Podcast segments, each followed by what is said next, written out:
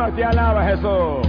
Y la vio desnuda y la mandó a buscar. Y Batseba también perdió el temor a Dios. Porque Batseba era tan sinvergüenza y tan inmoral como lo era él. La música del diablo atrae los demonios. Cuando se pierde el respeto a Dios, la muchacha se va para el hotel y se acuesta con el novio en el carro y en la calle. Es época de entretenimientos carnales. Esta no es época de televisión mundana, no pierde el tiempo en esa basura. Se puso de acuerdo con la, con la mujer adúltera y le dijo, vamos a ver si este se va y se acuesta contigo. Mire dónde llega la gente cuando no tiene temor a Dios. Estás en el mundo, pero no eres este mundo, Pedrito. ¿Dónde quieres? Alabado sea Dios, Amalia Féjaba. Un día mi mamá andaba por una calle de una de esas ciudades de Estados Unidos, cerca de Nueva York, iba un líder religioso con la otra. Y la madre mía lo miró y dijo, esa no es la que es, esa es otra. Gracias por bajar el podcast a teorizar. En Ateorizar discutimos temas de escepticismo, agnosticismo y ateísmo todas las semanas. Nos puedes conseguir en ateorizar.com. También nos puedes conseguir en Twitter en arroba ateorizar. O nos puedes conseguir en nuestro grupo de Facebook buscando ateorizar. También nos puedes enviar emails a ateorizar.gmail.com con tus quejas, sugerencias e insultos diversos. Y ahora sin más, los dejamos con el podcast de esta semana.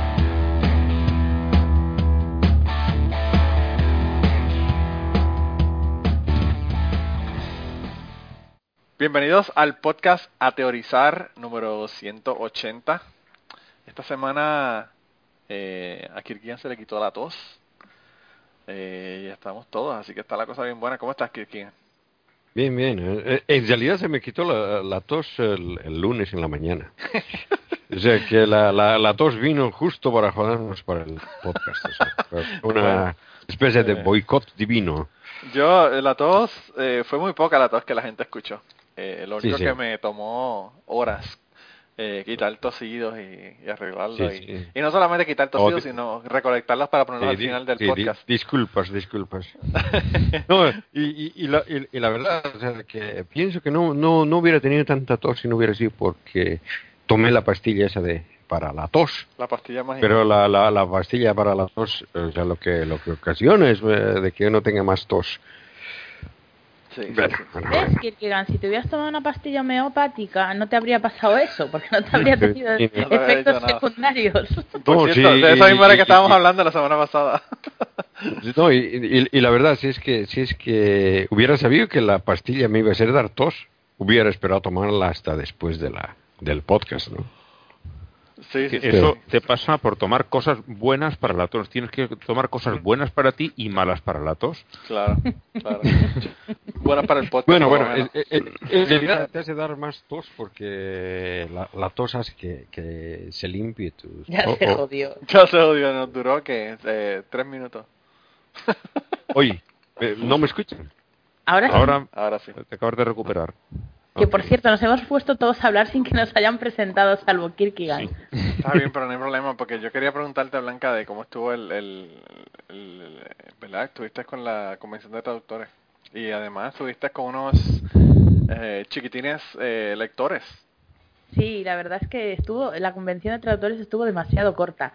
Eso es lo que estuvo. Me imagino, me imagino. Me lo pasé muy bien, muy bien. Salvo por, porque me- mm, por más sidra que bebí no logré emborracharme. Fue muy decepcionante, sobre todo porque al día siguiente tuve resaca igual. Oh. Pero... y mira que bebí sidra, ¿eh? pero nada, no me logré emborrachar. Se ve que mi cuerpo ya no se acuerda de cómo era eso de emborracharse. Sí, sí. Hace tanto tiempo, ¿verdad? Que... Pero nada, me lo pasé muy bien, muy bien. Y, y el lunes siguiente fui a, hablar con, a un colegio a hablar con lectores míos y la verdad es que fue fantástico. Y bueno, los que, los que me tengáis en, mi- en Facebook ya habréis visto que una niña me dijo que había empezado a leer a, tra- a raíz de leer mi libro, que yo creo que eso es lo más bonito que te pueden decir como escritora y que ya me puedo morir. Ya el Nobel ya me da igual, ya no lo quiero. Nada. Bueno, pues qué bueno. He salvado a una niña de la ignorancia. Sí, no, yo vi eso y me, me gustó muchísimo, de verdad que me gustó muchísimo el, que- comentario de la niña. Además fue súper bueno porque la niña me lo dijo como, como si nada, ¿sabes? Como si me dice, son las tres menos cuarto. Y, y yo poniendo cara de póker, mientras Sí, por sí, dentro me iba convirtiendo en, en un bizcochito esponjado. Ay, qué bueno, qué bueno. A mí me, me agradó mucho cuando vi eso en tu, en tu Facebook. Mira, y, y creo que este, este fin de semana hubo convención en Madrid de ateos. Sí. Solamente Muy fueron dos personas, solamente fueron dos personas, pero la pasaron muy bien.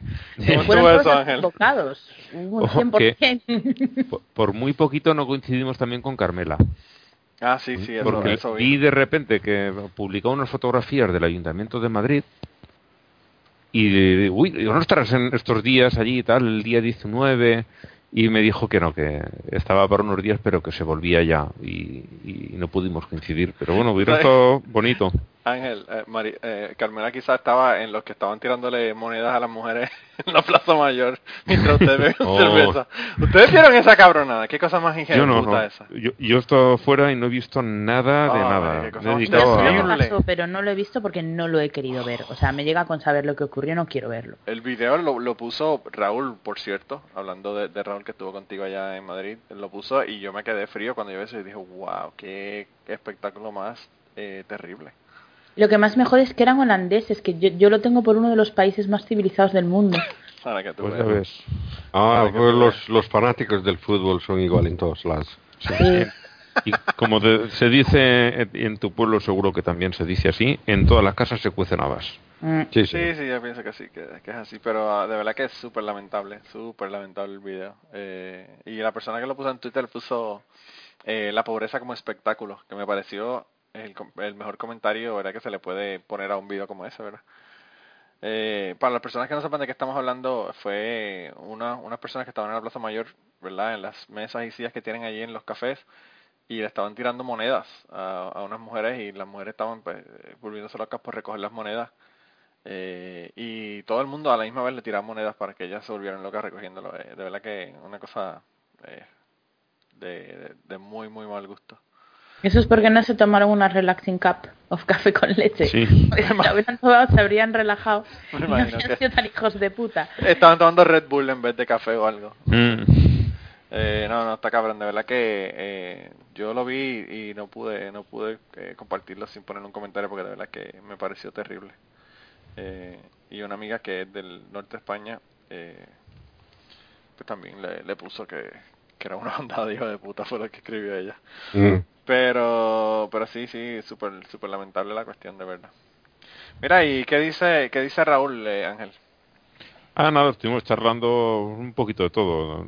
De, del, por- me preguntó el podcast, ¿verdad? No grabáis. Digo, pues sí, el, el domingo por la noche. De, estuvimos hablando del cómic. Me llevé mi ejemplar de Home, que se lo pedí firmado y me lo envió sin firmar y me lo hizo allí en el momento la firma. Nos recomendó también los de Parvaterra y estuvimos ojeando en, en una tienda el primero, así íbamos para comprarlos todos. Estuvimos cogiendo el primero y mi hija pequeña dijo, sí, que los quiero. Y nada, pues llevamos Pues los yo- cinco volúmenes de una. Yo lo pedí, yo lo pedí porque lo quería, ¿verdad? Y como lo quería firmado, lo pedí directamente allá a él y decidí que los demás los compro por Amazon. Sin firma, porque el envío salió como una vez y media más cara del, del precio del, del libro. Ujú. Eh, será como casi 60 dólares el, el, el, el el- asunto. Pero, El pero bueno, fue eh, cruzar la calle de la tienda hasta el hotel y luego esta mañanita ponerlo en mi coche y Claro, el envío, tuyo, el envío tuyo no te costó nada. Pero Ah, yo sí, sí, lo, eh, yo lo tengo y te- solamente tengo el primero, ¿verdad? Voy a comprar los demás. Eh, pero él me lo filmó y me le puso un dibujo bien chévere al, al frente, mano. Una, eh, el hombre de verdad que eh, se votó con el asunto. Y tú sabes Mm. que él nos hizo él nos hizo el logo a nosotros de sí. Cucubano, o sea que, Bueno, que el hombre se, se ve que es eh, oro molido, ¿verdad? eh, Saludos a Raúl. sí. Vive, tra- trabaja de esto y, y se nota. Se nota Sí, no, no, es, es muy bueno, o sea, de verdad que la calidad en su trabajo es, a mí me encanta, ¿verdad? Me gusta muchísimo. Y pues él, lo que me estuvo comentando, dice que, claro, dice, yo veo ahora esos dibujos y encuentro fallos, no me acaba. Digo, chico, yo quiero que... y a la caída del dibujo no se dice, no, no, claro, pero tú vas mejorando y, y ves, eh, aprendes a hacer un poquito más de técnica y ves allí el dibujo y dices, este ojo lo podría haber hecho mejor. Y digo, joder. Pues mira, Y en una Ángel, escena yo con creo que a 60 todos nos pasa lo mismo, porque eh, Sí. eh, sabes que a Yolanda, en el, cuando yo la tuve en Cocubano, eh, yo le hablé de un libro que compré en Puerto Rico que no lo conseguí en ningún otro lado, pero en, en Puerto Rico lo conseguí y ella casi se sabochorna, ¿verdad? De que yo tenga ese libro porque ella no quiere no quiere que yo le, lo leyera a nadie porque es uno de los primeros libros de ella. O sea que todo el mundo graba una canción y después dice, coño, le hubiese puesto un, un Yo creo violín que ya os conté que, que Joaquín Sabina tuvo una época en la que cada vez que veía en algún sitio su primer disco lo compraba para sacarlo, para sacarlo de la calle. Porque lo odiaba con todas sus No fuerzas. quería que nadie lo tuviese. Wow. ¿Mm? Pues está de verdad que, que increíble. Eso, eso es como que llegar al extremo del asunto, ¿verdad? A mí, fíjate, eh, el hombre siempre me ha parecido que los dibujos son tremendos, ¿verdad? Porque tú sabes, tú tienes cómics como, qué sé yo, The Walking Dead. Y The Walking Dead, pues eh, nada, tú sabes, no tienen colores ni nada. Pero lo- los trabajos que hace ese hombre con color, eh, bueno, hay veces que él tiene fotos, hay, eh, dibujos que parecen fotos, que se ven neblinas y humos y cosas que digo, wow, de verdad que es increíble la manera que, que lo hace. Y cuando él yo le dije de que, de que quería, lo quería uno firmado, ¿verdad? Él me dijo, sí, me va a tomar como dos semanas. Y yo dije, coño, ¿cuánto tiempo se tarda este hombre en hacer la firma, verdad? Y obviamente no es porque es la firma, es porque él me hizo un dibujo eh, en No la primera página, eh, ¿verdad? De, de su puño para nosotros, ¿verdad? Para mí y para Pues, Peyton, porque el libro yo lo es- compré para Peyton. Es lo que hizo también lo que pasa que, claro, no le llevó dos semanas, allí en, en un minutito, no, o par, como mucho, nos hizo un dibujo rápido Sí, y co- con bolígrafo directamente allí. Es que los dibujantes no firmamos como tal, eh, siempre es, se hace un dibujo. Cuando te piden firmar, le haces un dibujo, aunque sea esquemático, tal, ¿no? el, el tanto como esquemático no nos lo hizo, nos dibujó una viñeta y en un momentito sí. y, eh, y con uno de los personajes de, de Home y muy bien. Pues eso fue lo que me hizo a mí. Eh, en- en- el, el que compré fue el de primero de Parvaterra. Y, me hizo uno que quedó de verdad que tremendo, tremendo, me gustó muchísimo. Y Para mí lo, lo del dibujo es- siempre ha sido fatal, fatal, fatal para dibujar y para mí es, es un misterio cómo la gente puede hacer por lo que hace él o, u otros dibujantes, ¿no? De, de guardar unas proporciones dentro de, de un cuadro, la hacer perspectiva es difícil. la perspectiva y repetir otra vez, decir no y ahora vuelvo a hacer el en Home que salen unos bichos, unos monstruos, eh, repito el mismo monstruo Sí, igualito, sí, pero eh, en otra postura visto de otra posición. Ostras, y lo reconoces que es el mismo. Para mí eso es algo Yo totalmente... siempre, yo siempre digo lo mismo. Yo misterioso. cuando tenía ocho años dibujaba muy bien y desde entonces no ha cambiado nada. Sigo dibujando muy bien para una niña de ocho años. Ah, me acordaste un chiste, Blanca, del tipo que dice que va al doctor y le dice, doctor, quería verlo. Y le dice, sí, ¿qué, qué problema tiene? Le dice, lo que pasa es que yo tengo el pene como un niño de 5 años. Y le dice, sí, de verdad, tan pequeño. Y le dice, no, no, no, como un niño de altura, la estatura de un niño de 5 años. Dios mío, sí que es un problema. y eso sí que es un problema grande. Mira, pero, cosas eh, serían Ángel, un problema. No estás haciendo tu trabajo, Ángel. Tenemos que empezar a hablar de ateísmo. Estamos hablando de ateos y no de ateísmo. Bueno, Eh, pero es, es parte de la comunidad. Lo que Mm. Claro, claro, claro. No, no, no. Y, y estaban hablando en Facebook de hacer un grupo para ir y encontrarnos en Madrid. Eh, y yo creo que si, si van para allá, yo creo que me voy a apuntar, definitivamente. Así que a ver si nos encontramos todos por allá. Pues hay un pueblecito que sería más interesante hacer allí la convención. Un pueblecito de la provincia de Zaragoza. Y lo que pasa es que es muy pequeñito, muy pequeñito, no hay alojamientos, pero la- sería el lugar perfecto porque ese pueblo se llama Atea. Ah, sí. Pensé que nos ibas a mandar para Sagarramurdi. No, pero bueno, eso es eso creo que es Álava o, Navarra. provincia. ¿En Navarra. Navarra. Zugarramurdi creo que es Navarra. Por eso, pero te lo digo porque porque es un pueblo bien pequeño como el de la película ahí. Eh, me acordé de Saga, Saga Ramurdi, que por cierto me gustó mucho la película. Eh, pues, pues no sé, mira a ver, ustedes son los que tienen que ver dónde es que nos podemos quedar y qué es lo que vamos a hacer. No, sí, el, sitio ideal es, eh, si, si tiene que ser aquí, pues sería Madrid porque no hay problema para encontrar alojamiento. No, de hecho, en junio o julio lo que hace la gente es huir de Madrid. Sí. Ah, bueno, pues Mm. me. Bueno, en junio todavía no porque todavía hay clase. Hasta mitad de Sí. junio los niños tienen cole. Mm. Pero no, los, no, a Madrid no hay, no hay problema por el tema de turismo. No Ah, no, problema. yo sé, yo estoy seguro. El problema Mm. son los taxistas que no te quieren llevar las- maletas cuando Ah, llegan los pero, cabrones. pero además ahora hay metro hasta el aeropuerto y no nada, está bien. Ah, bueno, pues estamos queridos entonces y nos damos una, ta- una taza de café con De leche. hecho, yo jamás cojo un metro Mayor. cuando voy a Madrid para el aeropuerto, ni del aeropuerto, salvo que sean unas horas muy intempestivas. Entonces, pero si no, que va, metrito. Bueno, pues yo creo que entonces eso es lo que vamos a, a ver si, si se logra. Eso estaría, estaría chéverísimo. Tenemos que nosotros, Ángel, hacer una hacer el camino de Santiago en bicicleta y desviarnos a mitad para ir para Madrid en vez de seguir para, para el oeste. eh, No hacer- exactamente desviarnos a mitad, ¿eh? Porque La idea que llevaba yo no era hacerlo desde Valencia, sino Sí. desde un poquito más cerca. Ah, bueno, pues entonces... Ya, eh, o desde el paso, desde los Pirineos, desde el paso de Somport o desde el paso de Roncesvalles, de uno de los dos. Bueno, eso no Ah, está bueno, más cerca de Santiago que Valencia. Y ¿eh? Sí, los se, sí, sí, sí. se, se consigue bicicletas. Sí, sí, sí. hay, empresas especializadas en alquilar bicicletas para el Camino de Santiago. Ah. Pero no una, ni dos, ni tres. ¿eh? Hay muchas empresas especializadas en eso. Ah, Ah, bueno, entonces, no problem. Eso es para los vagos que quieren ir, que no quieren caminarlo y, se quieren ir en bicicleta. Por cierto, que yo le, le comentaba a Blanca que eh, Eddie Izzard, el comediante que es ateo, por cierto, ¿verdad? Para asociarlo con algo que tenga que ver con este podcast, porque el cuento no tiene nada que ver con ateísmo, eh, acaba de terminar eh, 27 maratones en 27 días, el muy hijo de puta. Eh, y dicen que los que los travestis eh, son afeminados, pero yo no sé, ese tipo tiene ese tipo tiene más cojones que yo, porque tú sabes lo que tú meterte 27 maratones en 27 días, eso está cabrón. Y- Debe y- incluso. y- Hay sí. 200 kilómetros de diferencia, que me lo acaba de decir Google.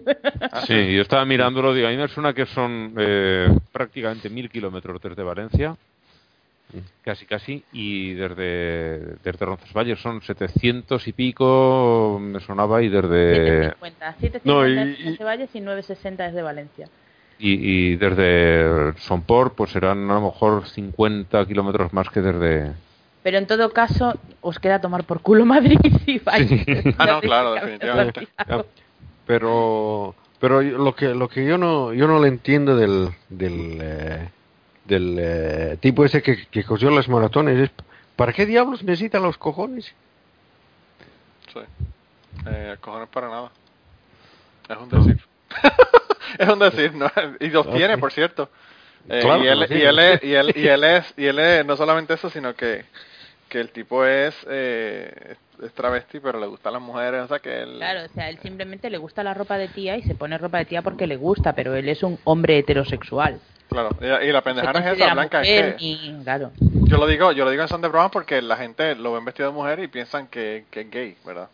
Y, que, y, no, y no solamente eso, sino que los gays no pueden estar en la, en, en el- en la milicia, no pueden hacer deporte, tú sabes cómo es la cosa. Eh, pero el tipo de verdad que yo, yo no quisiera que tú lo vieras ahora, Blanca. En, en Periscope el tipo está, bueno, él ha pedido como, qué sé yo, desde que estaba en sus comienzos, yo creo que ha perdido como 100 libras. Está súper, súper, súper flaco. Y las he encontrado yo. En una de las fotos, en una de las fotos eh, Blanca eh, estaba él corriendo enseñando la manicura de una, de unas uñas rojas bien. Qué gracia. se fue a hacer, cuando terminó uno de los maratones se fue a hacer la manicura. Mira, pues si quieres comenzamos con las secciones. ¿Quién empieza hoy, Ángel o Kirkian? No, no, yo no tengo, he estado fuera y, y no he podido Ah, bueno. preparar nada. Pues entonces empezamos Mm. con Kirkian entonces. Ya. Bueno, esta, esta vez voy a voy a tener algo más corto que de costumbre. Sin tos. Sí, sin tos, o sea, va, va a ser más rápido que la anterior vez. Aunque sea largo. si después, que no, después que sea sin tos, aunque sea más largo, no importa. Mm. Bueno, las eh, esta semana voy a hablar de las epístolas, ¿no? Eh, Las epístolas constituyen la mayor parte del Nuevo Testamento, ¿no? Y ya era hora de que hable de ellas, ¿no? He hablado mucho sobre los evangelios, sobre todo de los canónicos. Es lógico, son los que cuentan la mitología cristiana, ¿no? Esta sección se suponía que iba a ser mitológica. Y, claro, o sea, en los últimos podcasts mm, hablé medio tosiendo y tosiendo así, ¿no? De los hechos apócrifos, de Tomás primero, de Pablo después. Y bueno, a pesar de haber nombrado y expuesto cosas que vienen en las epístolas, no, no, no, no he tenido el tiempo de hablar de este género en general, ¿no? Y es eh, interesante porque, eh, a ver, vere- veremos, digamos, conocemos una cosa de 100 evangelios apócrifos y son cuatro canónicos. Hay una docena de hechos apócrifos y uno es canónico. ¿no? Pero hay unas cuantas epístolas apócrifas, o sea, la primera epístola de Clemente, la epístola de Bernabé, la epístola de Eunosos, y desde luego hay dos atribuidas a Pablo, la tercera epístola a los Corintios y el epistolario entre Pablo y Séneca. Es decir, a duras penas encontramos unas cinco o seis epístolas apócrifas. Pero tenemos 21 epístolas canónicas, o sea que parece que las epístolas les gustaba y las pusieron todas las que pudieron. ¿no? Bueno, de las 21 canónicas, 13, bueno, para los más fundamentalistas, 14 son atribuidas a Pablo, 3 a Juan, 2 a Pedro, una a Santiago y una a Judas. Bueno, los fundamentalistas atribuyen la epístola a los hebreos a Pablo, pero de verdad esta es una carta anónima. No hay nada que indique que Pablo haya tenido algo que ver con su composición, ¿no? En realidad todo lo contrario, ¿no? De eso voy a hablar en, en otra ocasión, ¿no? Bueno, las epístolas mm, no son atribuidas a sus autores de manera aleatoria, como sucede con los evangelios, ¿no?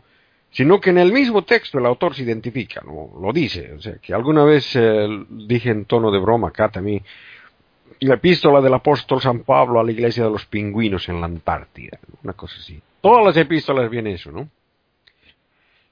Bueno, eso no pasa, por ejemplo, en la epístola de los hebreos, ¿no? No dice que a quién es, ¿no? Más que una epístola es una homilía, ¿no? Que está dirigida a los cristianos de origen judío. Bueno, bueno, las epístolas que se las llaman pseudoapostólicas, bueno, son de las de Santiago, Pedro, las de Pedro y Juan, ¿no? Eh, la epístola de Santiago, bueno, parece ser una modificación pro-judía de un escrito esenio. Bueno, exactamente, es una mejora de lo que se llamaba la epístola de la justicia por las obras, que está en, eh, es una parte de los rollos del Mar Muerto y que supuestamente fue escrita por el maestro de la justicia, Esenio, ¿no? Y es por eso de que este, este Robert Eisenman piensa que el maestro de la justicia fue Santiago el Justo, ¿no? Bueno, de todas formas, esta epístola de Santiago es una obra con material antipaulino, o sea que repudia la versión dosética del cristianismo, ¿no? Esta carta está escrita en griego y contiene un conocimiento de sabiduría hel- helenística, ¿no? Tiene argumentos estoicos y claramente está inclinada al judaísmo rabínico. Este Martín Lutero, el padre del protestantismo, quería eliminar esta, esta carta del canon, ¿no? Porque ya que obviamente no esta predica la salvación por las obras y no por la fe. La epístola de Judas, que se identifica como el hermano de Santiago, por lo que este, al, al autor de esta carta se le identifica según qué corriente cristiano nos sigue, ¿no? Para, para los protestantes es uno de los hermanos de Jesús, para los católicos es uno de sus hermanastros, ¿no? Y es decir, uno de los hijos de José en su primer matrimonio, dicen, ¿no? Y para muchos cristianos de la antigüedad es Tomás, el hermano gemelo de Jesús. Esta epístola hace un uso extremo de obras apócrifas, cita textualmente, o sea, eh, literalmente, palabra por palabra, al, libro de Enoch, ¿no? Y parece, ¿no?, de que toda su ideología está basado en, en el llamado Testamento de los Doce Patriarcas, que es un, uno de los apócrifos del Antiguo Testamento, ¿no? Y es aquí, por ejemplo, donde se delata ¿no? la famosa pelea de Satanás con Miguel sobre el cuerpo de Moisés. Y bueno, ya que hablamos de esto, esta nos lleva prácticamente a hablar de la segunda epístola de Pedro, que parece ser una versión alargada y modificada de la epístola de Judas.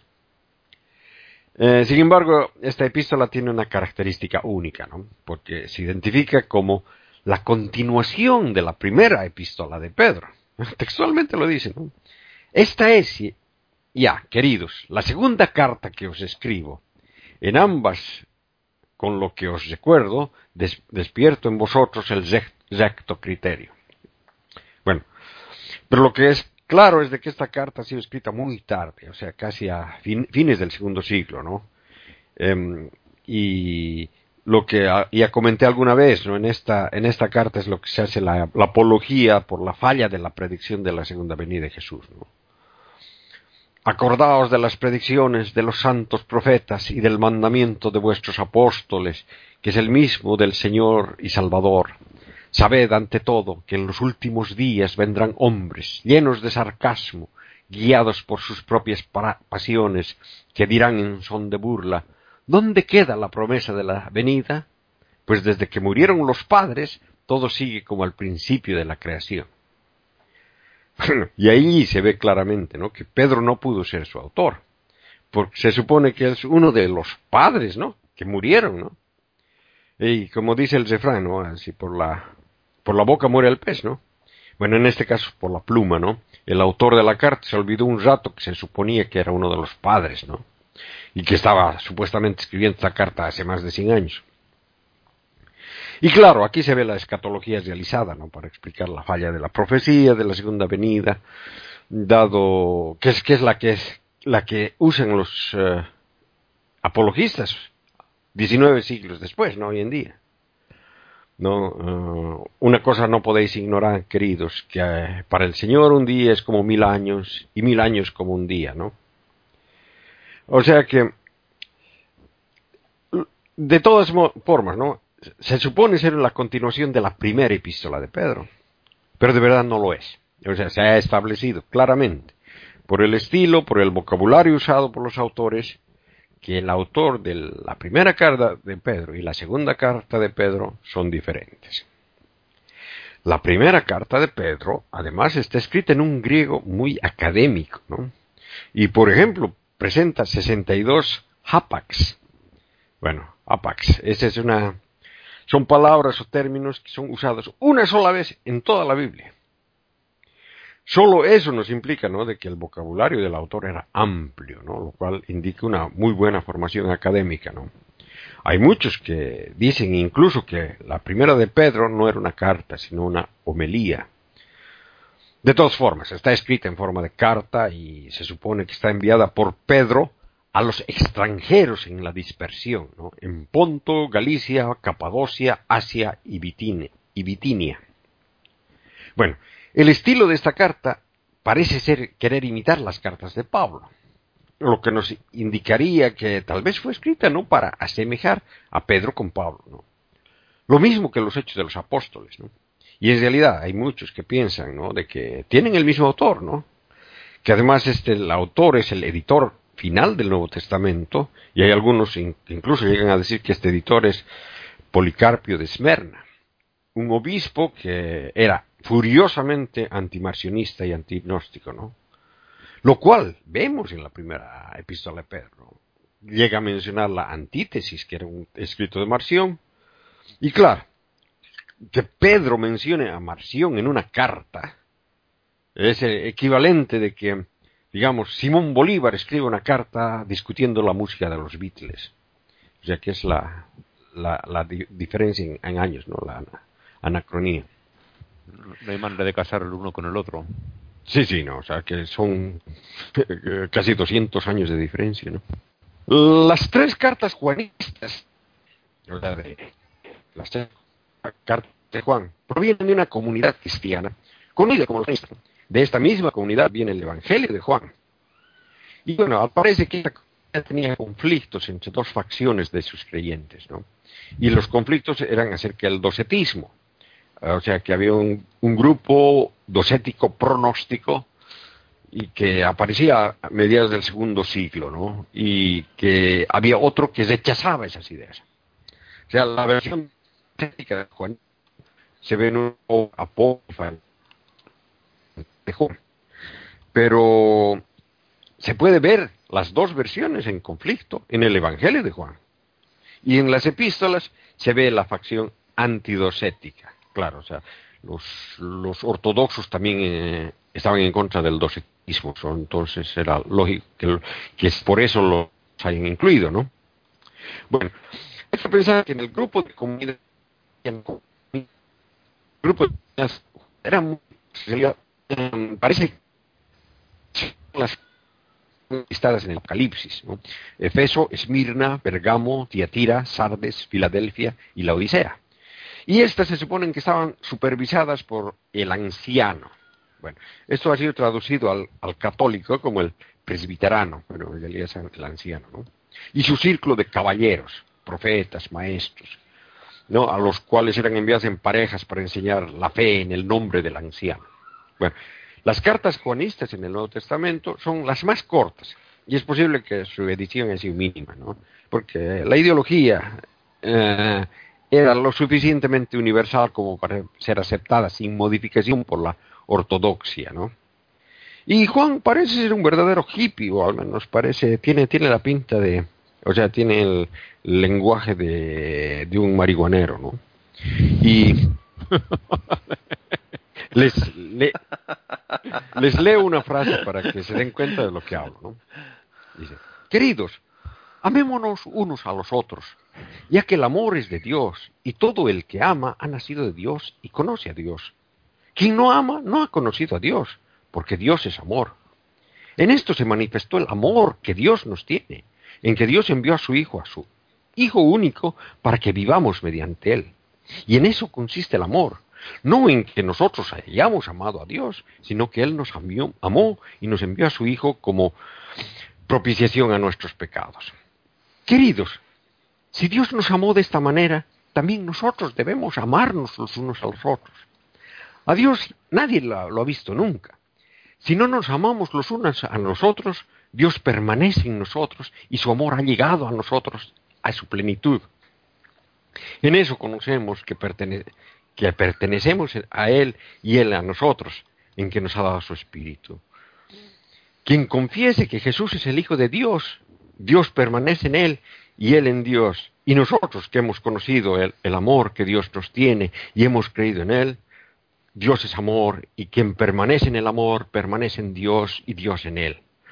En esto ha llegado el amor a su plenitud con nosotros y a que tengamos la confianza el día del juicio, pues como Él, así es para nosotros. O sea que eh, repite, repite el verbo amor y amar y amor, o sea, de que, ese que realmente o sea, está, está ido hierbas. ¿No? Si no tuvieras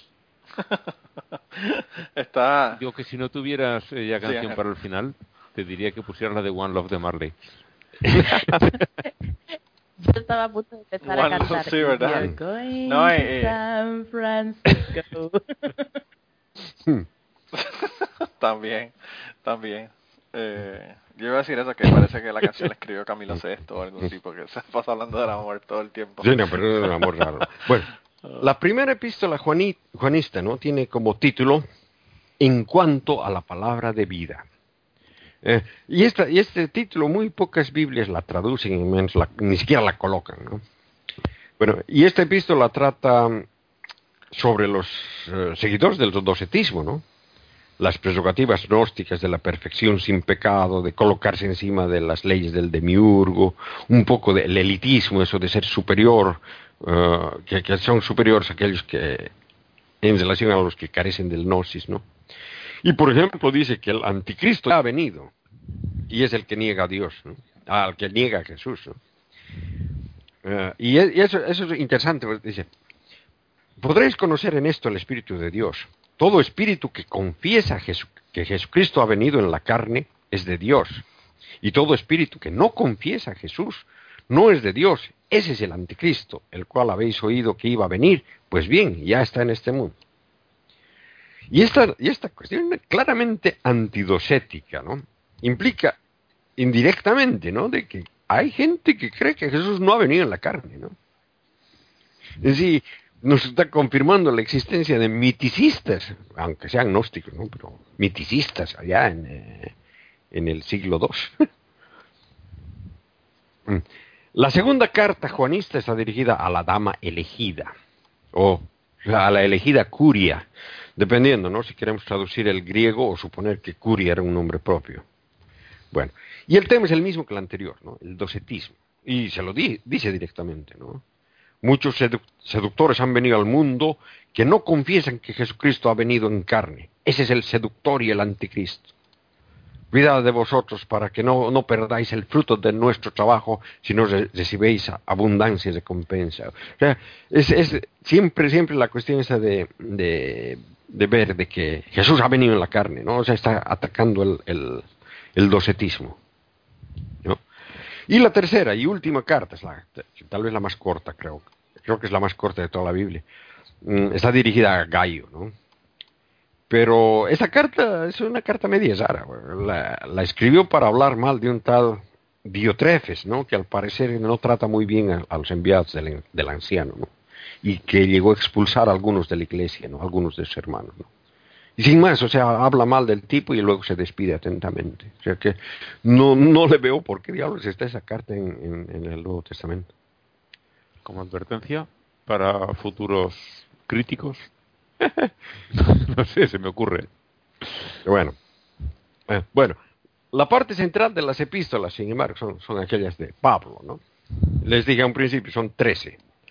Sin embargo, es bastante claro. Tres de ellas son muy tardías, o sea, son de fines del siglo II. Y claramente esas tienen como objetivo atacar al marcionismo y al gnosticismo. ¿no? Y es igual que la primera carta de Pedro, ¿no? Posiblemente hayan sido escritas por Policarpio de Esmerna, ¿no? Esas son las llamadas cartas pastorales. Son cochinamente ortodoxas. son la primera y la segunda carta a Timoteo y la carta a Tito. Y en estas, en estas tres cartas están las citas más eh, machistas que existen en el Nuevo Testamento. Es, eh, bueno. Luego tenemos otro grupo de tres cartas también, que son llamadas deuteropaulistas, ¿no? Que también son falsas, o sea, claramente falsas. Digo falsas porque al igual que las pastorales, eh, estas cartas dicen estar escritas por Pablo, pero no es así, porque en comparación al estilo, al vocabulario, nos demuestra que no pueden tener el mismo autor, ni siquiera entre ellas, ¿no? Eh, y mucho menos con las otras cartas paulistas, ¿no? Estas tres eh, cartas de Deutero Paulista son Efesios, Colosenses y Segunda Tesalonicenses. Bueno, Efesios parece ser una versión revisada de la carta que se llamaba la Epístola a la Odisea, que aparecía en el Apostólico de Marción. ¿no? Colosenses es claramente gnóstica, ¿no? Lo cual hace que sea post-paulino, porque cuando vivía Paul aún no había el gnosticismo cristiano. La segunda, Tesalonicenses, es la unión de dos cartas diferentes, una que daba consuelo por la persecución y, otra que trataba de suavizar las expectativas apocalípticas, ¿no? O sea, de que, mm, de que Jesús, Jesús no, no, no, está viniendo, pero no, no hay que esperar lo que, venga tan pronto, más o menos. Bueno, eh, este grupo de seis cartas, ¿no? Las pastorales y las de Paulistas son falsas, claramente, o sea que todos los académicos están de acuerdo que son falsas. No fueron escritas por Pablo, sino más bien fueron escritas por Pablo. Bueno, escritas por Pablo. Bueno, en, realidad este chiste sale mejor en inglés, ¿no? Porque ah. ahí en inglés se habla de, Paul y Paul. Eh, ahora sí.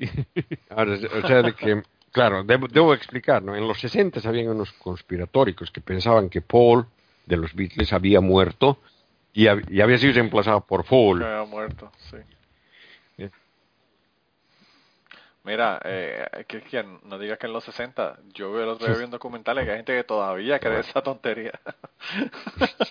los, los sí, no, pero esta, esta, nos muestra lo, lo, que es difícil a veces entender el humor entre diferentes lenguajes, ¿no? Sí, sí, sí. Y, y, y por eso quisiera contarse un chiste sueco a ver pues si me entienden. yo espero que lo traduzcas, porque no sé si lo no, no, no, no, les, no les voy a contar en sueco, les voy a contar en castellano. ¿no? Pero voy a explicar primero algunas cosas, porque si no, no se entiende. ¿no? Okay. Primero, el arroz en sueco se dice ris. Es casi igual que al inglés, ¿no? Rice. Pero en, sueco suena mejor, ¿no? Ris. bueno. Posiblemente los ingleses no estén de acuerdo con ello. Mm, bueno. Bueno, y, en sueco les gusta hacer palabras compuestas, ¿no? Así que diferentes tipos de arroz adquieren su palabra compuesta, ¿no? Por ejemplo, el arroz integral es full corn ris, el arroz jazmín, yasmín ris, etcétera, etcétera. ¿no? El arroz con habichuela es Reese Witherspoon. Ante, Viste, yo hablo Bueno. sueco también, Ángel, para que tú veas cómo es la cosa. Ya, ya te veo ya. bueno, ante, ante la noticia, ante la noticia esa de que, de que el arroz fumigado contiene altas, altas dosis tóxicas, ¿no? Vino una pregunta, ¿no? ¿Cuál arroz es el más fumigado? Silencio, ¿no? Sí. Ah, Bueno. Eh, y, y ahí viene el chiste, ¿no? La respuesta es el clitoris.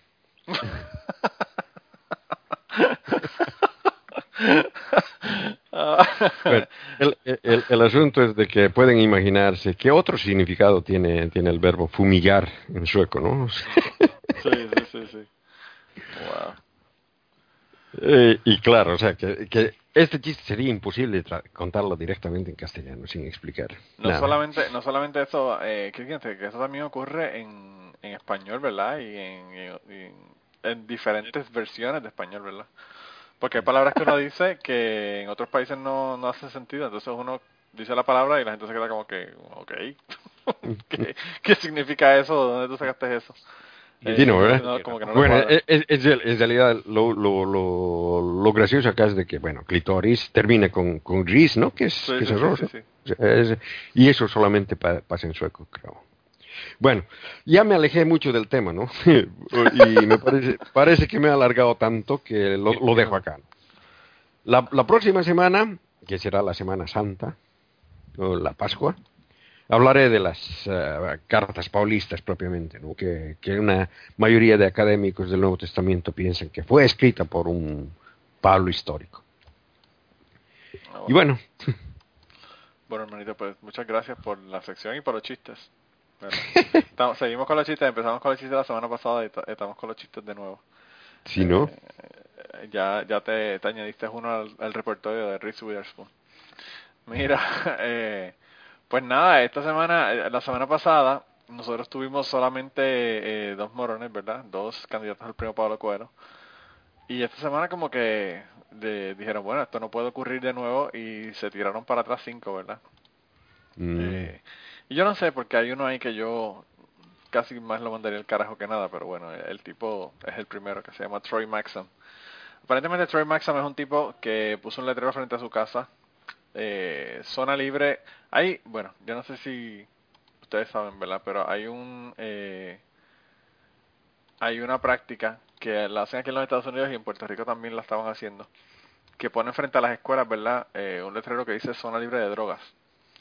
Y entonces, pues parece que él, tomando esa iniciativa, escribió un letrero y lo puso frente a su casa, pero lo que decía era zona libre de musulmanes. Y entonces, bueno, el tipo lo que quiso fue decirle al mundo que él era un racista de mierda, o quizás racista no, un prejuiciado de mierda. Eh, y que y que bueno, que, que las personas que, que tienen turbante que no deben venir para los Estados Unidos, no sé si él sabe que no todos los eh, las personas que son musulmanes usan turbantes. Eh, al revés. ¿Cómo? Que- que Ni al revés. Ni todas las personas que usan turbantes son musulmanes. También, ¿verdad? Sí, porque eso fue lo que pasó con el, con el templo Sikh, que fueron y le, lo- lo- les dispararon y, y no tienen nada que ver con ser musulmanes. Eh, y la otra cosa que él cree es que el presidente Barack Obama, que, que es musulmán. Eh, sí que que ibas a comentar. no, yo, yo, yo preguntaba solamente si es que los musulmanes usaban turbantes. Bueno, Algunos. algunos, pero no Algunos, todos. pero no por ser musulmanes. Claro, no, claro, no tiene nada que... Sí, es una cuestión más cultural que religiosa. O sea, eh, Mm. Claro, quiero decirte, los, eh, los beduinos eh, usan turbantes y supongo que a muchos de ellos serán musulmanes, pero no lo usan por ser musulmanes, lo usan porque viven en el Sáhara. Claro. Es como si dijeran, no, es que lleva corbata, entonces es que es cristiano. Mm. O mormón. Está vestido Sí. de blanco y negro, es mormón. Lleva mochila y traje, es, es mormón seguro. Mira, eh, hay- también yo creo que hay personas en un- grupos, ¿verdad? En Afganistán que usan que, que usan turbán. Eh, y que eso, pues obviamente también son musulmanes, pero no es por, como tú dices, no es por ser musulmanes que lo usan. Eh, lo que pasa es que en los Estados Unidos hay un conocimiento tan vasto de otras culturas y otras religiones y que hay, Basto unas, que hay unas cosas que Eso iba a sí, decir sí. yo, basta con B. Basta con B. Pues así mismo, ellos que no saben tres carajos, entonces pues ellos obviamente, de la misma manera que son unos pronunciados, pues también tienen que inventarse la mitad de las cosas. Mm. Eh, y bueno, obviamente este tipo, como nos podremos imaginar, dijo que iba a votar por Donald Trump y que iba a dejar el letrero hasta que se hasta que se cayera en pedazos y cuando se cayera iba por. Así que el tipo es uno de estos tremendos seres humanos, ¿verdad? De los que mencionan en Twitter. Eh, y, y nada, ese es el primer el primer morón, pero como dije, ya pienso que, que quizás es casi mejor hasta mandarlo por el carajo, pero pues, de que es morón es morón definitivamente, eh, a- además, ¿verdad? Eh, la, la segunda morona esta semana no es Reese Witherspoon, sino Gwyneth Paltrow. Uh, Gwyneth Paltrow aparentemente está promoviendo, ¿verdad? O vendiendo unos, unos eh, productos de belleza. Y bueno, le hacen de todo. Eh, yo estaba leyendo lo que, lo que ella comenta, ¿verdad? Y ella dice que ellos ponen cristales alrededor de los aceites eh, que usan para hacer. Estos productos. Eh, cuando maceran las eh, hierbas, tocan música para, para que pues, se, le, se le entre esa vibración de la música. Cuando, cuando añaden los aceites también ponen música, usan cristales y meditación y además de eso, cuando, cuando tienen la, ¿verdad? la mezcla lista para el producto, pues entonces ellos meditan, ¿verdad? Eh, y tienen un chant, ¿verdad? Eh, que ellos hacen para cada uno de los productos, o sea que cada producto tiene, tiene su chant. Y bueno, el producto eh, es eh, 44 dólares por punto 34 onzas. Eso, eh, ellos lo mencionan ahí como que es muy caro, pero bueno, todos los productos de belleza y todos los perfumes y todo son muy caros por la cantidad bien pequeña, ¿verdad? O sea que eso no es algo fuera de lo común, pero el tipo está cobrando 44 dólares, ¿verdad? Eh, Sí, pero eh, de verdad, ¿qué cosa, qué cosas con- con- contiene? Porque eh, ellos se están eh, cobrando por, por el- los, los ritos mágicos que, que le hacen. Ah, bueno, Nada claro, todo eso, todo eso toma tiempo. Ah, yo no sé, de verdad que eh, eh, yo estaba viendo lo- los eh, los productos que ella vende y son eh, básicamente aceites este, esenciales y ese tipo de cosas es lo que ella está, lo que ella está este, No sé, yo creo que una persona que le pone a su hija de nombre manzana. Mm. Bueno, claro, eso sí, eso. eso Mm. mira, no, no me digas eso que, que Ashley el otro día me dijo, oye, el nombre River está bien bonito. Yo le digo, River no es un nombre, es una, una, una Accidente geográfico. un evento geográfico, sí, eso le dije, una, es Bueno, una a ver, aquí en geográfica. España es eh, como nombres, sobre todo femeninos. Eh, mar, valle, valle no es tan normal, pero Camino. hay alguna que otra. Camino. Camino. Eso no Sí, pero es escuchado. por la Virgen del Camino, la Virgen del Valle, la Ah, Virgen de... bueno. No, La del mar no, la del mar es directamente por No, el mar, mar. es mar, sí, mar. En Puerto Rico es el mal. Y luego también No sé, muy de diferentes tipos de bosque, olmedo, robledo, estas son más raras, pero también Ah, sí, yo eso lo conozco de apellido, pero no de nombre. de nombres. Pero Y yo he yo conocido a una robledo y a dos, no, a una olmedo y dos robledo. Pues Chicas. eso no lo conocía. Pero tengo una, una compañera Me traductora encanta que que, se llama... que Ángel dice que lo sigue como si los robledos ca- caminaran. Mm. Mm. O lo sigo. No, pero, pero los, los- nombres pueden venir de cualquier cosa. O sea, mm, Claro. tenemos, tenemos aquí claramente eh, Blanca, que viene de un color, aunque en realidad es de, de todos los colores, ¿no? Y Ángel, que viene de un, de un personaje mitológico. No digas eso. ¿no? Y Manolo, eh, no sé de dónde vendrá Manolo. Manolo Manuel. viene de, de- de Manolo Cabeza. Mano- Manuel. Manolo, viene, Manolo viene de Puerto Rico.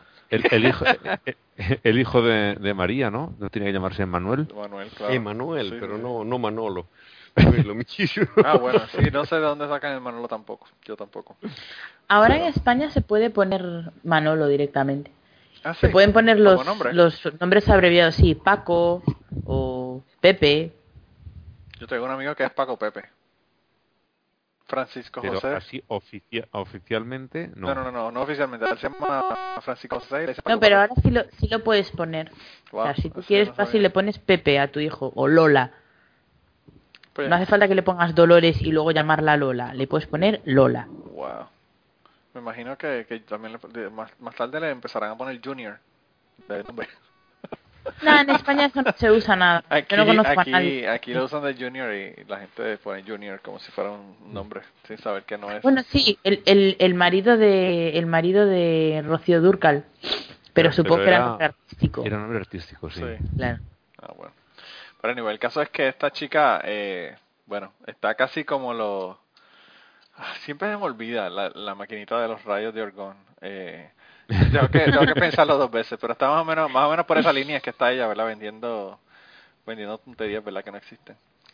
Pero yo no lo entiendo. Bueno, sí, a ver, sí lo entiendo, pero me sorprende más porque creo que es una tía bastante inteligente ella. Pues mira, eh, Blanca, yo eh, nunca conozcas a tus héroes.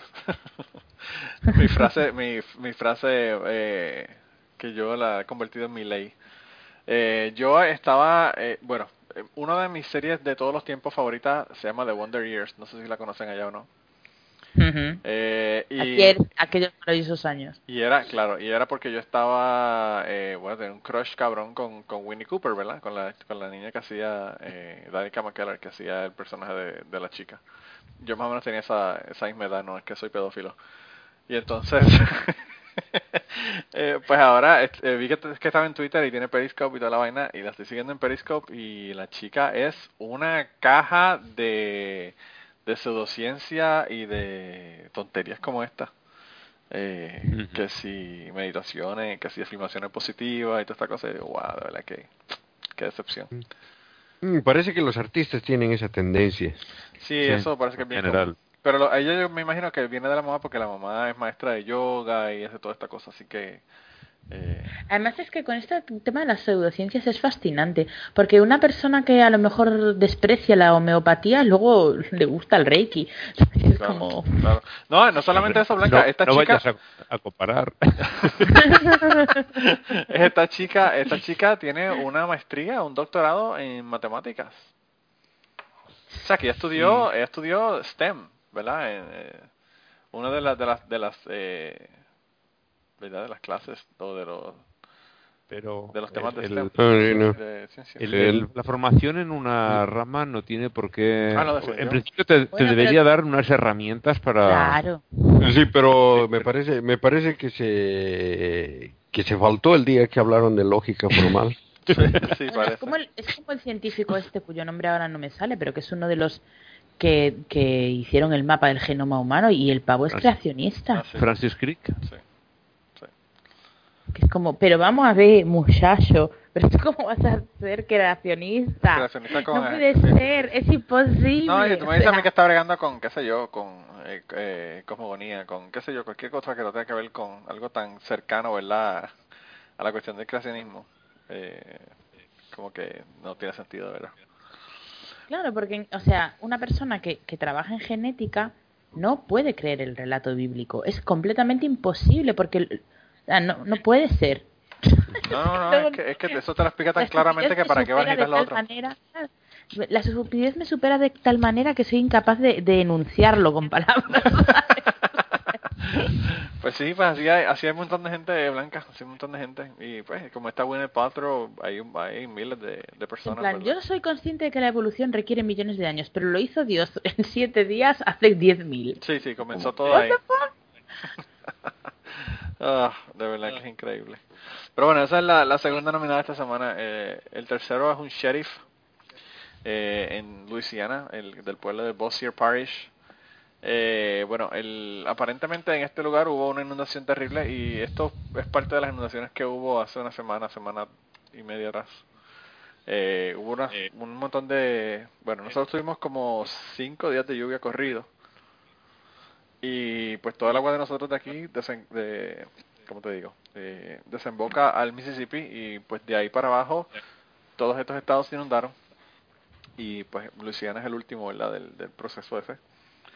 Y pues inundó el pueblo y entonces pusieron una cruz, ¿verdad? Eh, porque, imagínate, eso es lo más importante.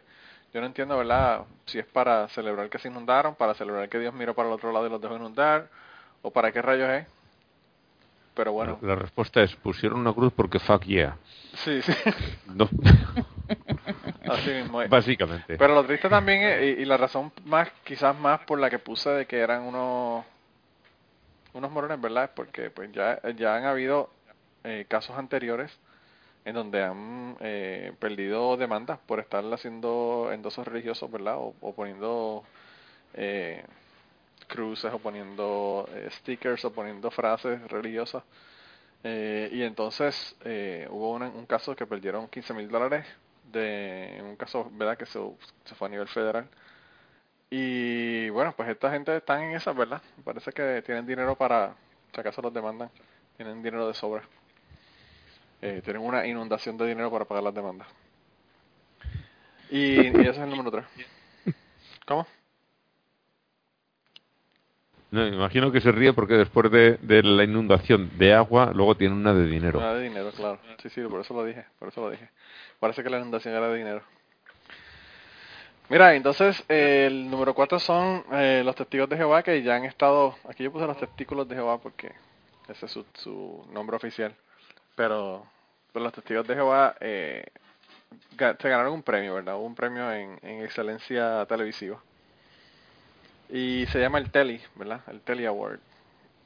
Y entonces eh, lo que no dijeron fue que eh, para estos estos premios uno básicamente compra el premio porque uno lo que hace es que siempre las personas que pagan para participar en este en esta ceremonia pues siempre tienen todos todos ganan premio. Así que así que pues parece que como no ganan premio por motus propios pues, lo están, están pagando están pagando para que se los den. Eh, Podríamos, podríamos meter al, al podcast a uno de esos sí sí sí vamos a hacer concursos. Imagínate eso. Nosotros ganando justo al lado de, los de los testigos de Jehová, eso sí que sería Mm. tremendo.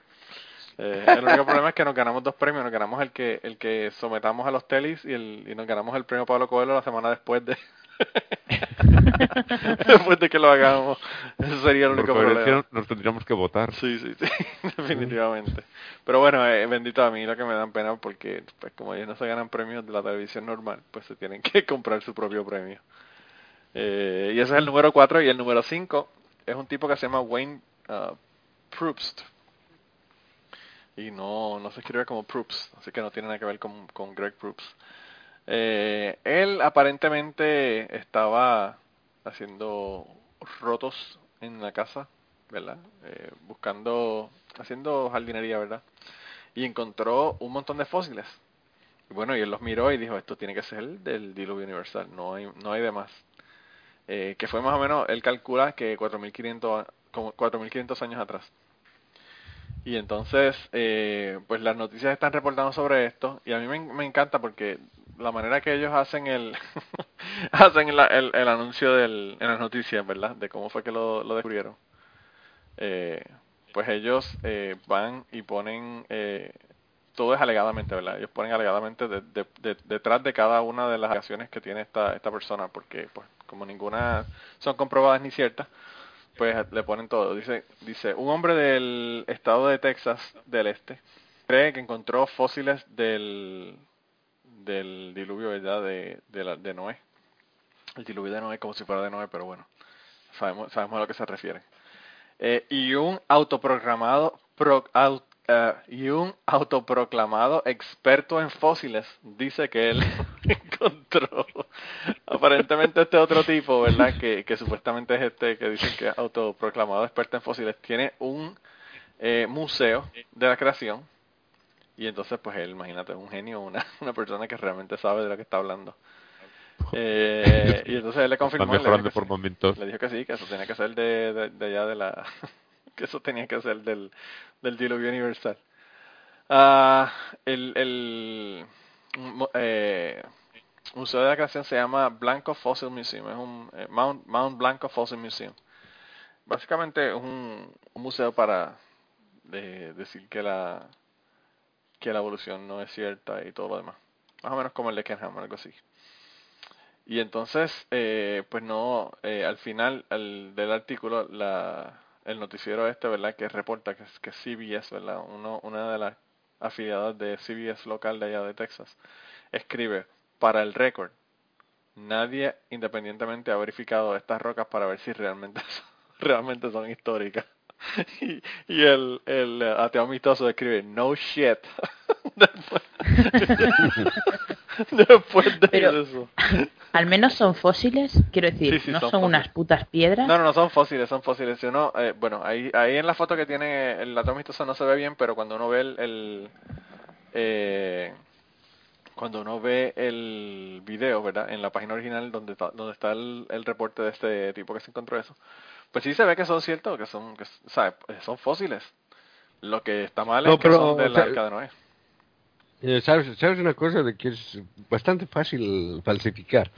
O sea, de que en, en- en, eh, por, la, por la zona en la que yo vengo hay bastante fósil, pero todos los fósiles que, que, que hay son fósiles marinos, o sea, que parece que, que lo que ahora está casi a 4.000 metros de, de altura a nivel del mar, antes que estaba en el fondo del mar Sí, porque todos los fósiles que están ahí son marinos, o sea, son mm, eh, trilobites. sí. O sea que hay bastante, bastante, ¿no? Y estos generalmente vienen en piedra, o sea, es eh, una piedra y, y, eh, digamos ahí ahí encuentra, la encuentras casi como como impresa la forma del, del trilobite o del molusco, ¿no? Sí.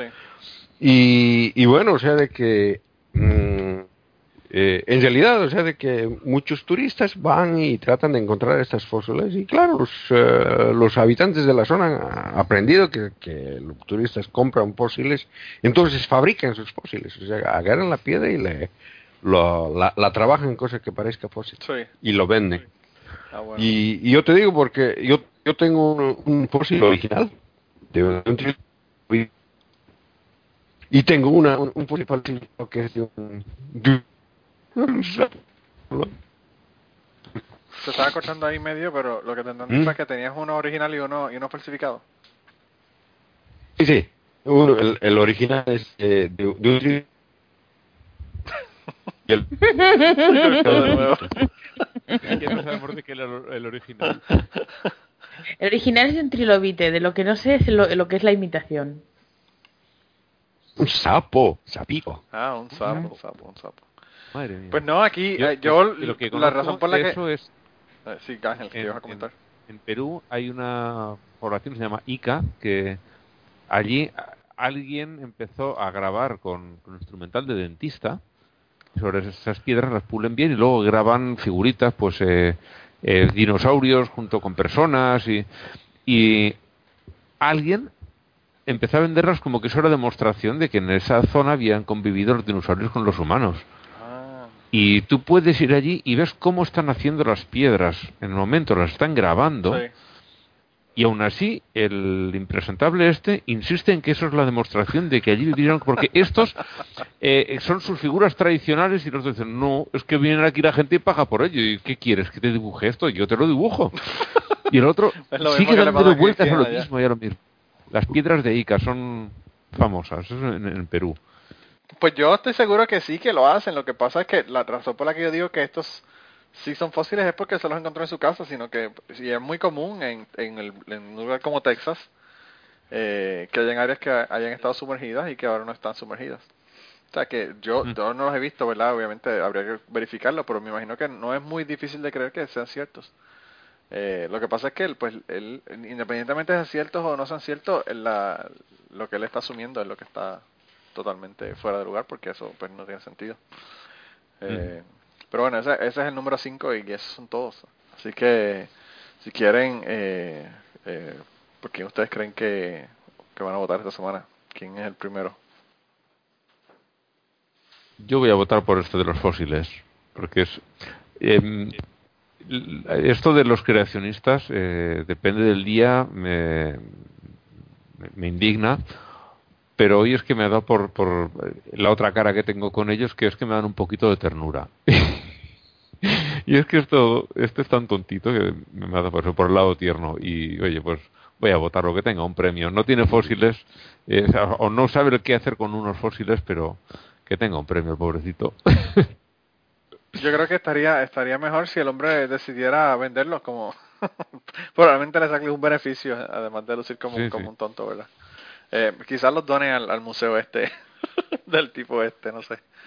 Pero bueno, tenemos entonces una uno para Wayne Proops. Eh, ¿Por quién vota Blanca esta semana? Pues yo me, me, me debato entre Wayne Spaltrow y, y Wayne Proops, o como coño se llame el, el fulano este. Bueno, Y no sé muy bien cuál, por cuál de los dos quedarme, la verdad. pues yo voy a votar por Gwyneth Paltrow, para hacerte lo más difícil. Cada uno tiene un voto. ¿Kierkegaard? Yo me callo hasta que tú no votes. ¡Qué hijo de puta! ¡Qué hijo de Porque puta! depende de, de- de- depende de tu voto si es que, si es que hay ganador. Mira, si- denle, denle uno a cada uno y lo dejamos como, como empate. No, o sea, de- yo, yo te digo, depende de, de, de Blanca si es que hay ganador o si hay empate. Ah, bueno. Yo creo que voy a votar por Gwyneth Paltrow, fíjate. Hmm. Bueno, pues Gwyneth, Ah. Gwyneth tiene dos y Ya, el, y el Wayne tiene uno. Ya, yo, yo, yo, yo, yo voy a votar con, con Ángel por Wine Props. Y, y yo digo porque, porque es, es realmente, en realidad, el único morón de la semana.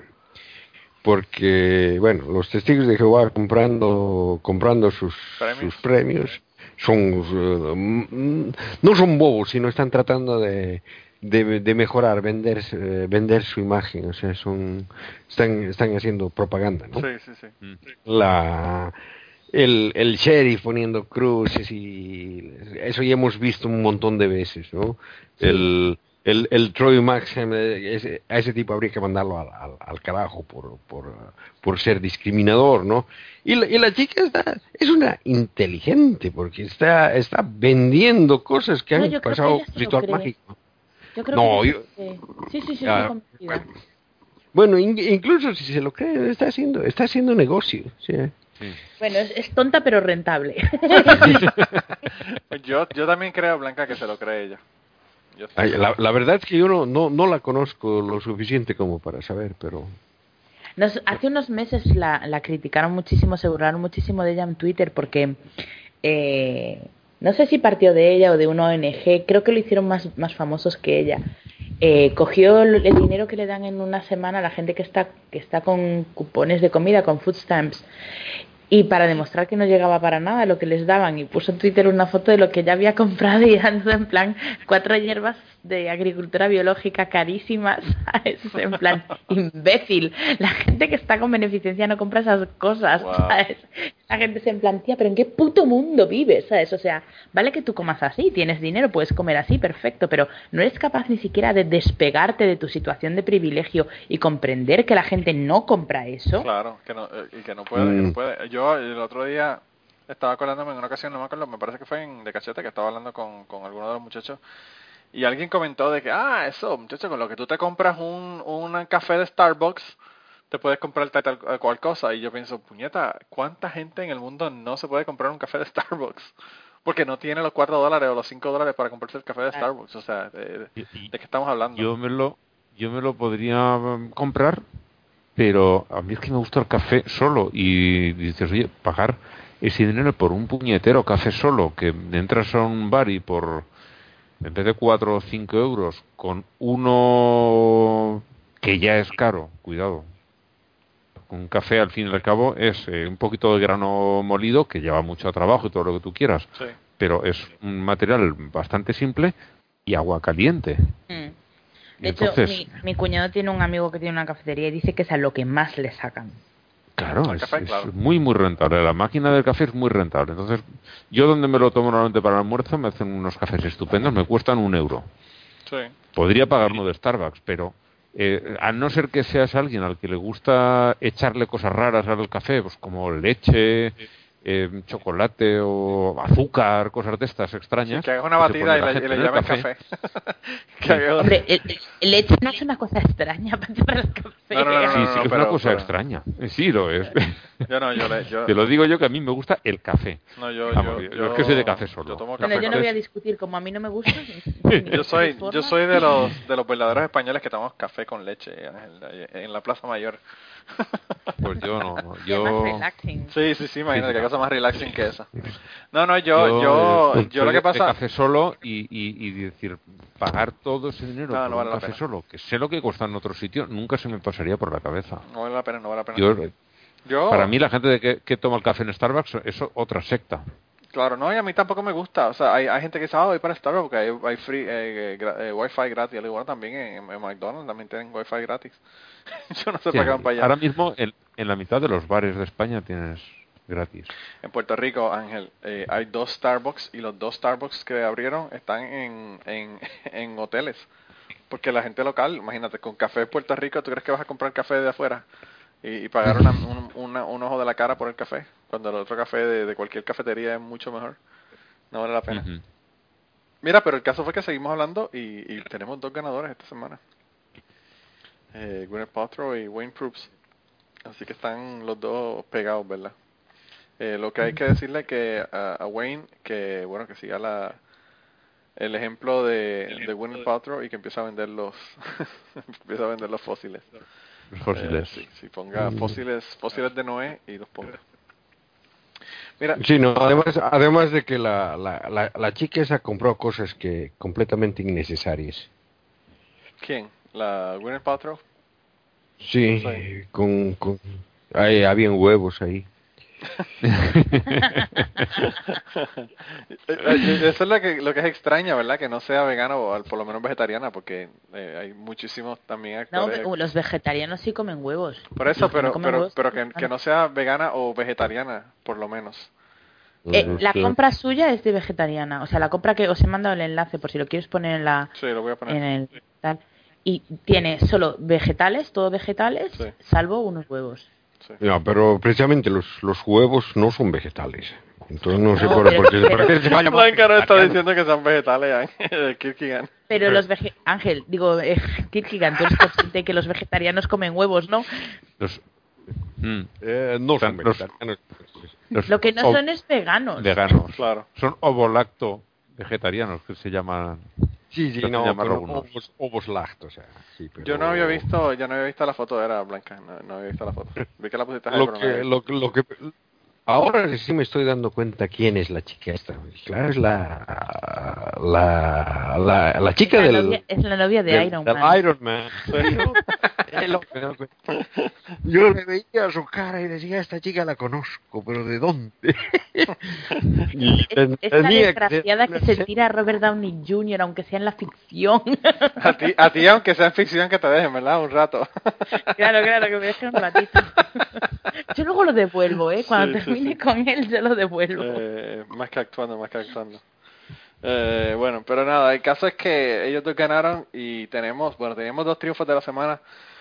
El primero fue de que el estado de Oregón va a pasar una ley haciendo que eh, decir que me ayude, que así me ayude Dios eh, sea opcional cuando se hacen ¿verdad? Este, juramentos o todo lo que sea. Eh, y a mí me pareció genial, ¿verdad? Porque eso, yo creo que eso se puede hacer, pero el hecho de que lo hagan por escrito, pues da más fuerza al asunto. La otra es que había un lugar en, un lugar, una, una gente, ¿verdad? Un tipo en, eh, en Seattle, en Washington, que pagaba como un website donde tú pagabas para que te y bueno, el caso fue que el hombre estaba teniendo la gente de pendejo en ese website y pues aparentemente ahora va a tener que pagar, devolver dinero. Así que el tipo tenía 165 mil clientes. Ya quisiera yo tener, vender lo que sea y que tener 165 mil clientes. Eh, y los precios eran de 9 a 35 dólares por, por orar por ellos. Así que bueno, hay que de verdad que lo que hay que tener es inventiva para no joder a la gente. Y A mi dinero. mejor amigo le habían encargado traducir una página web que era algo así como Pray for my pet o una cosa Ah, así. sí. Wow. Sí. Pray for my pet. Qué anormal, de verdad que, que yo no sé. Estas cosas uno las cuenta y parece que son un chiste, mano, pero Sí, sí. está cabrón. Es- es- Pray for que han my hecho el pet. rata y el cangri esta semana. Eso ¿no? fue como, sí, sí, sí, eso fue como, como los de los de los perros, la que los cuidaban los, los, los eh, cuando llegara el rapto, ¿verdad? ¿Se acuerdan? La página que, que cuando llegara el rapto le cuidaban los animales. Ah, de verdad que la Pero gente, ese, ese, plan era bueno. Ese sí que era Sí, bueno. sí. sí, eso, eso. Yo siem- siempre digo lo mismo. ¿Por qué no se me ocurrieron eh, a mí estas cosas? Mm. Porque eres buena ¿Qué? persona. Sí, ¿qué narices hago trabajando cuando hay tanta gente dispuesta a deshacerse su dinero, de su dinero a cambio de nada? Está brutal, brutal. Mira, y la antimorona de esta semana, eh, mm, esto como que no es, la página no es la que yo puse aquí. Eh, bueno, la, la antimorona de esta semana, Eleanor Cohen, y la noticia no era de eso, la noticia era de algo de Canadá. Déjame ver qué era. Déjame buscar aquí. Leonard Cohen Friendly. Gracias a Google, ¿verdad? Que estamos, que estamos pegados. No, de Inglaterra, de, del Reino Unido. Eh, ella es una alcaldesa del Reino Unido. Eh, dijo que para el carajo, que ella no iba a, part- a participar de ninguna eh, seña religiosa obligatoria. Que como ella era atea, que no le daba la gana. Eh, y bueno, a mí, yo no sé, ¿verdad? Porque en el caso de, de Inglaterra, Inglaterra no es eh, laica, ¿verdad? No, el Estado no es laico. Pero bueno, ella dijo que no iba a participar de ninguno. Y para el carajo. Y le tengo que poner aquí el enlace correcto. Tienen un enlace ahí de una de un letrero que van a poner en, en Kentucky para joder a la gente para joder a la gente del, del parque este que va a ser eh, Kenham, el parque de del de la, Arca de Noé. Eh, aparece un grupo que va a poner un letrero que dice que dice eh, el parque del, del genocidio y el incesto, el incesto, celebrando dos mil años de mitos. y lo van a poner frente al frente, a la- frente al parque de la eh, frente al parque de este de, de Kenham. Y Mm. entonces Pero es la verdad. Sí, claro, claro. Pero es la verdad. Es un grupo de, de Kentucky, Indiana y Ohio. Eh, se llama Tri-State Free Thinker. Y bueno, van a poner, ponen el arca, ponen una gente ahí como adorándola con la... Ustedes yo no sé si ustedes han visto los, los dibujos de que ponen la, las eh, las jirafas con los cuellos saliéndole por la parte de arriba. Pues el dibujo que le pusieron en el, en el billboard que van a poner, lo que tienen es un rotito del tamaño del cuello y ahí salen los dos cuellos de, la- de los dos jirafas. eh, y van a poner el letrero ese, así que, pero eso fue el enlace que le puse con la, con la muchacha, con la señora esta Eleanor Cohen. Pero la, la antimona de esta semana es Eleanor Cohen, no, no el grupo ese de ella. Eh, y, y nada, gente, han, han pasado un montón de cosas esta semana. Eh, hay un libro que va a salir nuevo que aparentemente eh, escribió eh, David Barton de por qué un ateo nunca va a ser el presidente de los Estados Unidos, que eso ya lo hemos mencionado, pero que no se que no se acomode demasiado, porque yo creo que eventualmente sí habrá uno. Lo que sí yo quería, yo no sé si ustedes vieron, eh, y quería comentarle antes de ir a mandar a la gente al carajo a irnos, es, ¿ustedes vieron el tweet de Neil deGrasse Tyson sobre Donald Trump? No. Pues miren, escúchate lo que dice, escúchate lo que dice este eh, este tweet, ¿verdad? Y yo lo vi en real time, ¿verdad? Lo vi cuando él dice, people who are anti-Trump are actually anti-Trump supporters. They oppose free citizens voting for the real Donald Trump. O sea, él lo que dice es que las personas que son anti-Trump no son realmente anti-Trump, son anti las personas que están a favor de Trump. Porque se oponen a que los ciudadanos libremente voten por Donald Trump. Lo cual a mí me parece un tuit tan pendejo de una persona tan inteligente como Neil deGrasse Tyson. Y además bastante eh, impropio de él. Sí, una cosa bien rara. Eh, y yo no entiendo por qué él piensa que las personas que están en contra de Trump, que Trump, las razones tenemos de más para estar en contra de Trump, ¿verdad? Eh, las personas que estamos en contra de Trump, realmente lo que estamos es tratando de quitarle, ¿verdad? La libertad o el, qué sé yo, el- la libertad de, de- de decir lo que le dé la gana a la gente que están votando por Donald Trump. Eh, la gente que están votando por Donald Trump puede decir lo que le dé la gana. La gente que está en contra de Trump son la gente que está en contra de Trump. O una cosa no tiene que ver con la otra. De verdad que no entendí el, el tweet ni por qué lo puso. No, yo tampoco lo entiendo. No sé qué coño. ¿Le habrá prestado el móvil a Richard Dawkins? sí, pero si Richard Dawkins hubiese dicho algo más que, que lo... No, como él siempre la lía en Twitter, pues yo qué sé, a Sí, lo mejor sí, hay pero- un traspapelado o algo. quizá, quizá lo que pasó, si, si lo hubiese escrito a Richard Dawkins, hubiese dicho que la gente que, que son, eh, eh, que están a favor de Trump son personas que están este, a favor del incesto. Porque eso es lo, lo que a él le encanta, hablar del incesto. Eh, no, no, y la pendejada es que no ha quitado el tweet. Él todavía tiene el tweet en su, en su Twitter. O sea, que, que no fue un error, ni se arrepintió, ni nada. O sea, que está ahí todavía. A ver Eh, si es algún tipo de experimento social o... A, ver qué dice la gente si yo pongo una cosa así.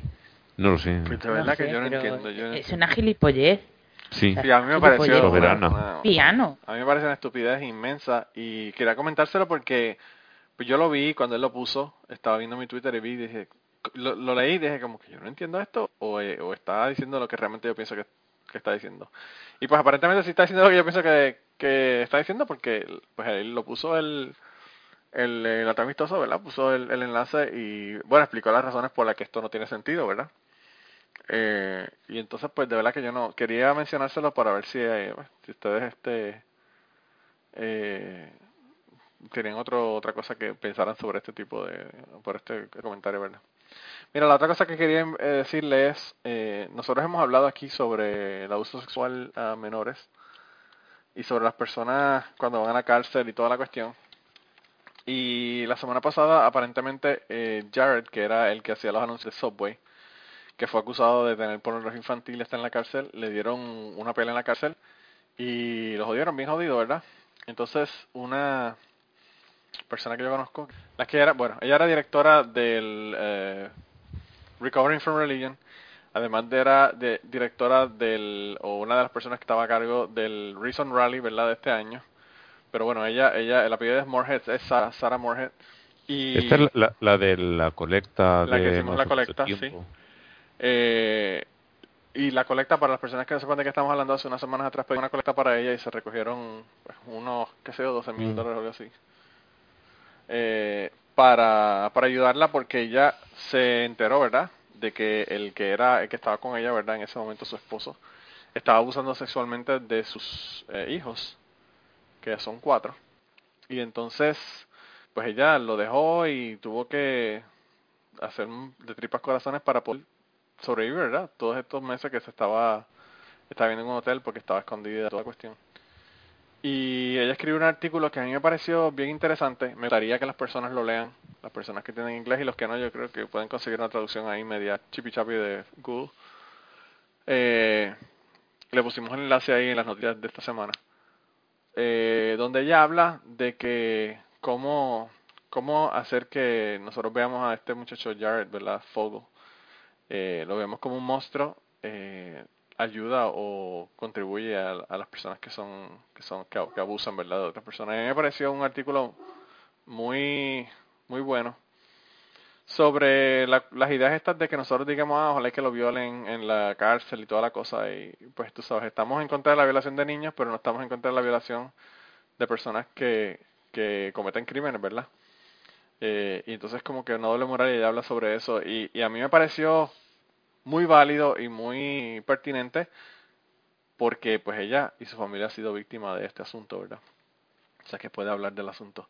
Así que le pusimos ahí la noticia y quería que, que la vieran y, que la leyeran las personas que, que estuvieran interesadas en leerla. Y nada, yo creo que eso es todo lo que tenemos esta semana, aparte de la gente que tenemos que mandar al carajo. Si nadie, si nadie tiene nada más, ¿verdad? Pues yo no, yo te digo, es que acabo de llegar a las 3 de la tarde y bueno, ni siquiera el bosquejo de esto me... Blanca, Blanca acaba de llegar y llegó a media, como Eh, yo- dicen en, yo- como dicen en Boricua, a Bacorá porque estaba mala con la nena.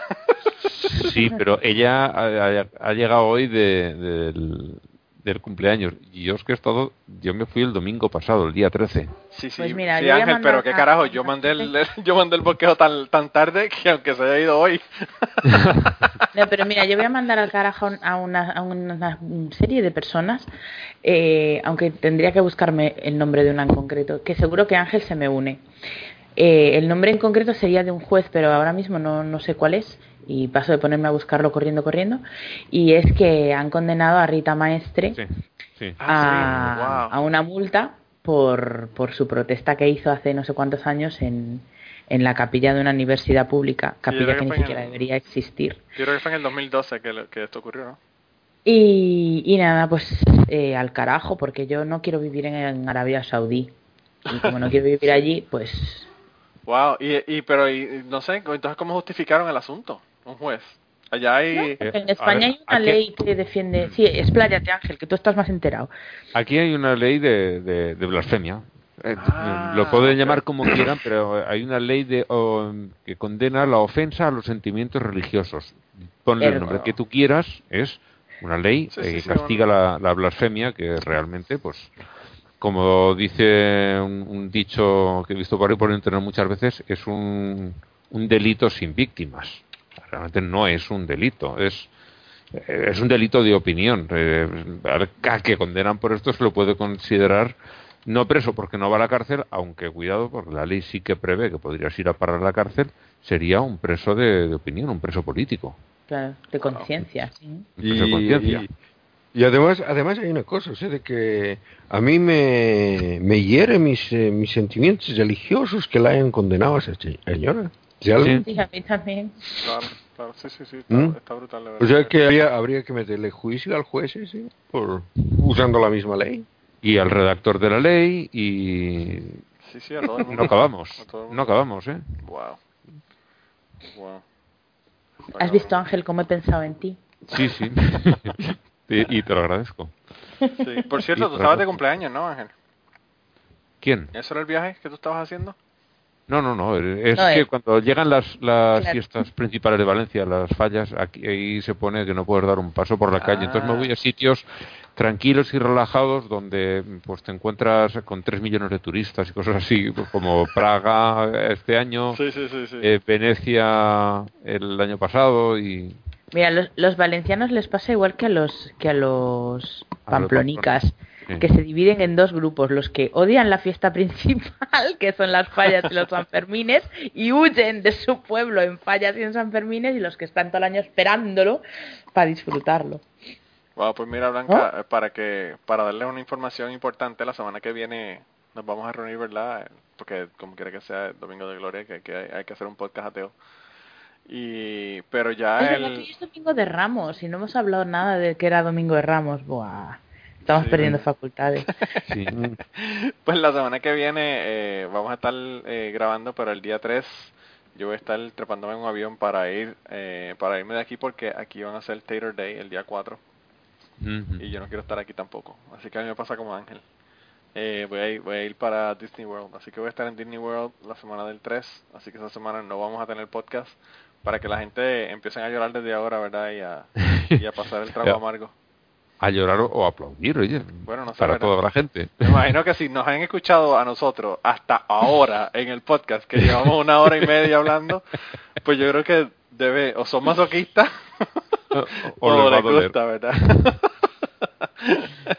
Pero bueno, mm. eh, a mí, eh, de toda la gente que yo quería mandar al carajo esta semana, eh, la que la que más me gustó fue, hubo una, una un juego de, de baloncesto en donde había un equipo ¿verdad? de un colegio católico con otros con otros chicos verdad y estos chicos creían que los oponentes eran judíos y empezaron a gritarle que habían matado a Jesucristo y los tipos no eran judíos.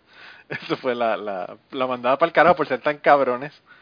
Eh, pero además de eso, pues el chiste de que encima de eso los tipos, los, los otros oponentes no eran judíos.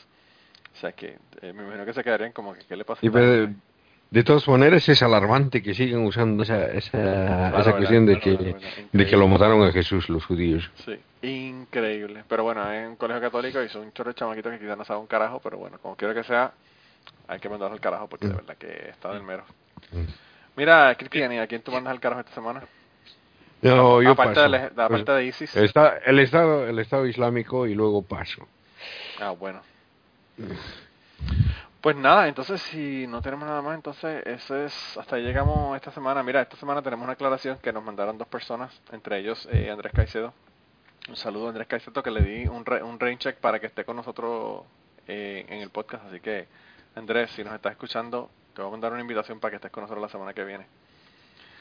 Eh, que el nombre de la semana pasada, la canción y el nombre del grupo eh, de la canción del final los intercambié, así que eso le pasa a uno cuando uno no conoce el grupo.